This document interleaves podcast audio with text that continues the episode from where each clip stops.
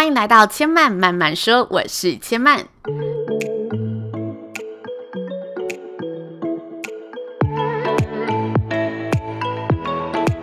目前频道在 iTunes Store、Spotify、Google Podcast 都听得到。喜欢的朋友欢迎帮千曼订阅并留言评论，让更多人可以认识千曼慢慢说喽。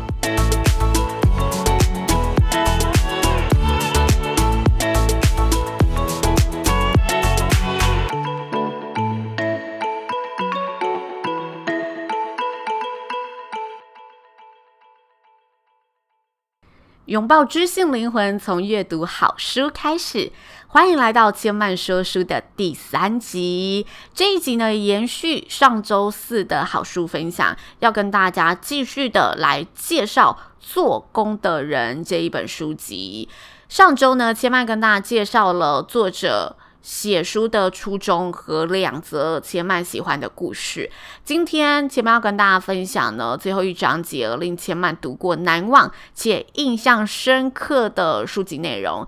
那如果大家还没有听过上一集的内容呢，也欢迎大家可以先点阅上一集，听完呢再来听下集，可以更完整的吸收整本书喽。今天要跟大家分享的第一篇故事呢，为再借一次。再借一次啊！的故事主角是一名名为阿国的工人，他是过去台湾社会中爱拼才艺的代表。那国中毕业后就开始到工厂工作。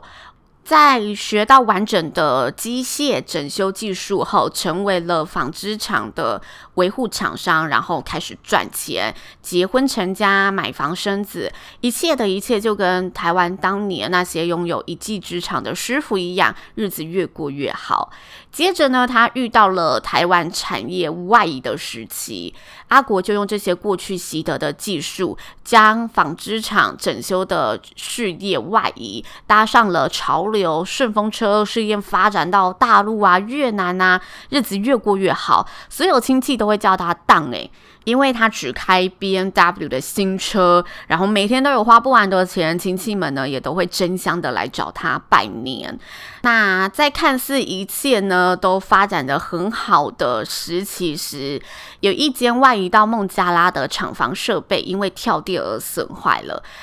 他瞬间因为这一次突如其来的跳电而背负了数千万的贷款。因为那些设备都坏掉了嘛，那那时的他想着，他只要再输出一次就可以打平这一些赔掉的债务。于是他尝试要再次做厂房设备的输出。那这次需要资金，所以他向亲友借贷，然后向地下的管道筹钱，所有能借钱的地方他都借了，想作为呢最后放手一搏的筹码。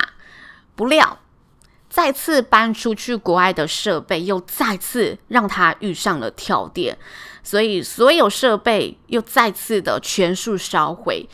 这一次他是完整的崩盘了，因为他再也没有办法借到钱，然后房子也瞬间被拍卖，家人连夜搬离躲债，妻子呢对外宣布两人已经离婚了。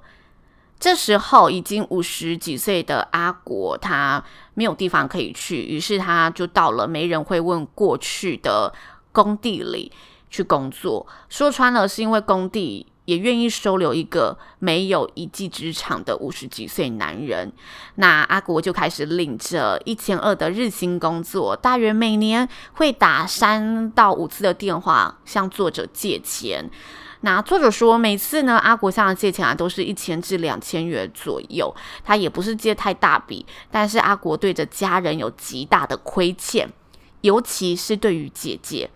因为大姐呢，当初是用房子贷款抵押，然后才帮阿国挡下他向地下钱庄借的那一笔债务。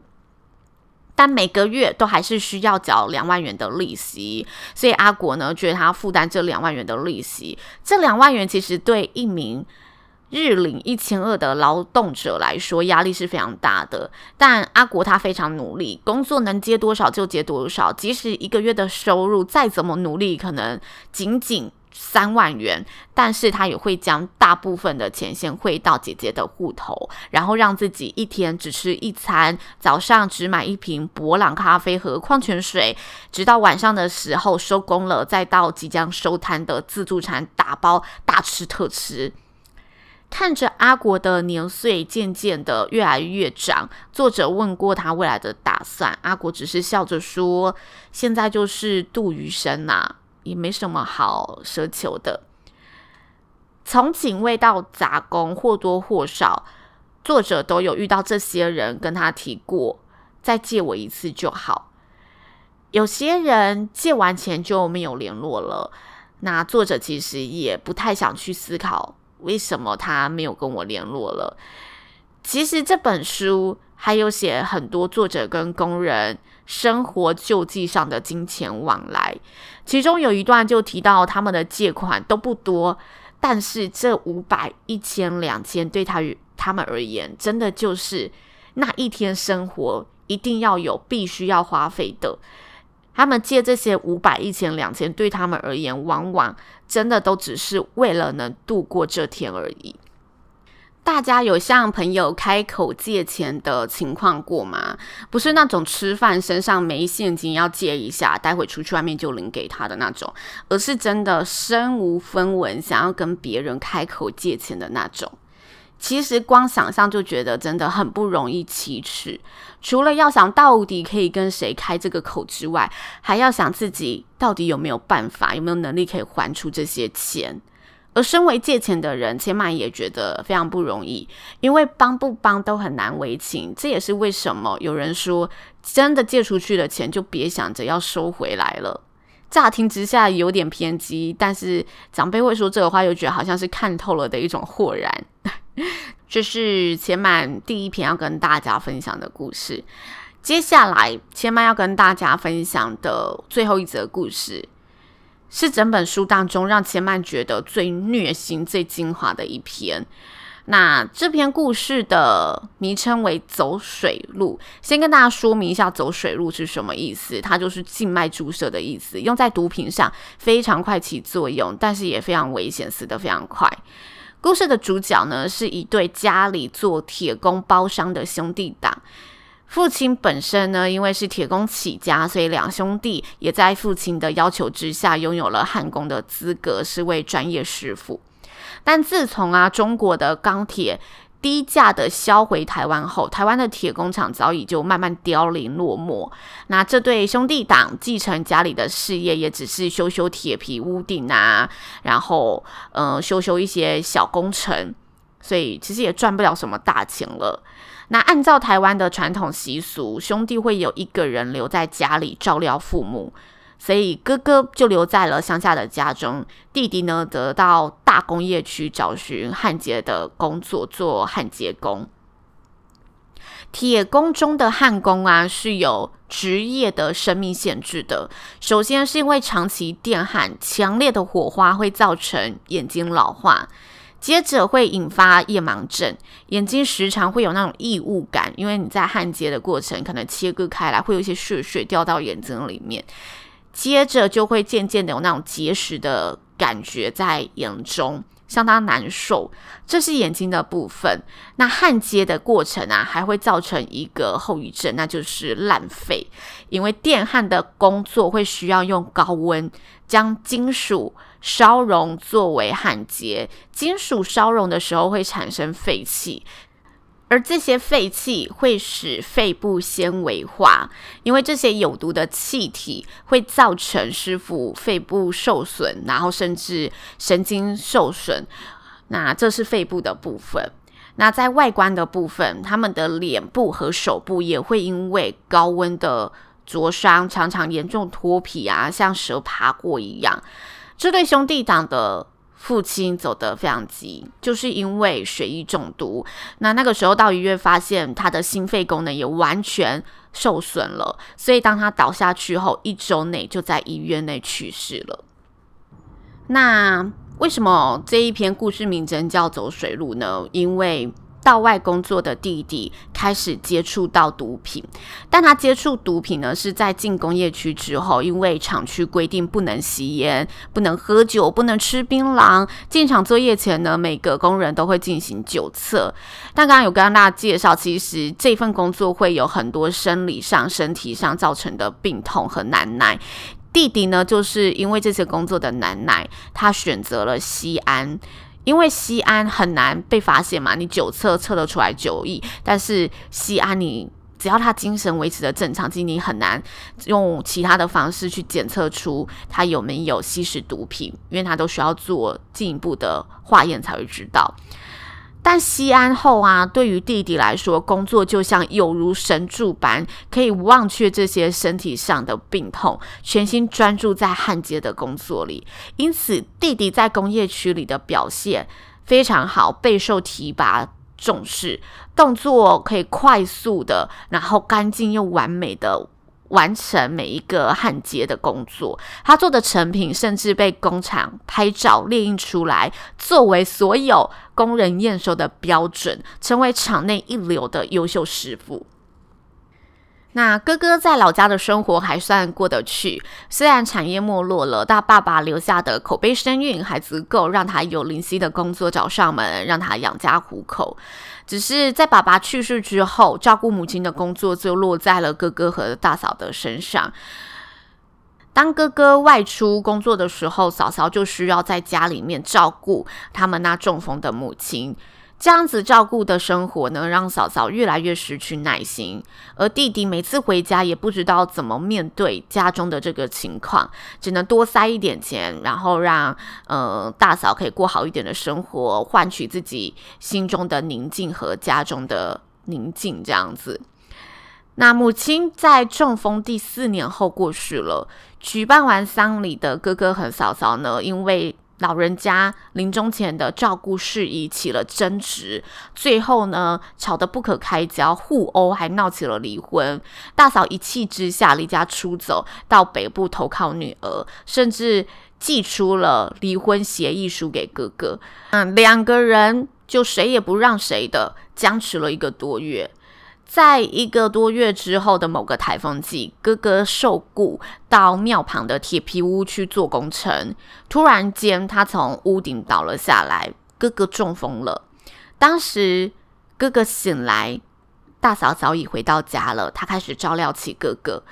那此时，哥哥因为长期做焊接工程的这些工作造成的所有后遗症、所有病痛，都瞬间爆开来了。只剩一只眼睛在白天的时候还有用，另外一只眼睛呢，几乎是失明的。而那一只在白天有用的眼睛，到晚上也会变得很模糊。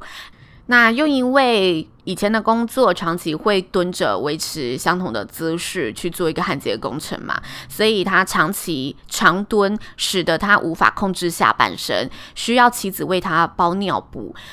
那哥哥在面对这些病痛，在面对自己成为这个身体状况的时候，开始说话糟蹋自己，因为他不想让儿女看到自己没有尊严的样子。即使每天吞下了无数的止痛药，他依然感觉到很痛苦。为了小事开始骂起妻子，但每次看到妻子那无奈的眼神，他心里又更是痛苦。这一年呢，就这样到了过年，大家要相聚的时刻了。弟弟回家想包个大的红包给哥哥和嫂嫂，希望能帮上哥哥一家人。两兄弟在过年的期间，总算有了独处的机会。哥哥在这一次独处的机会当中，用了仅存能动的左手握住了弟弟的手，慢慢的、费力的挤出了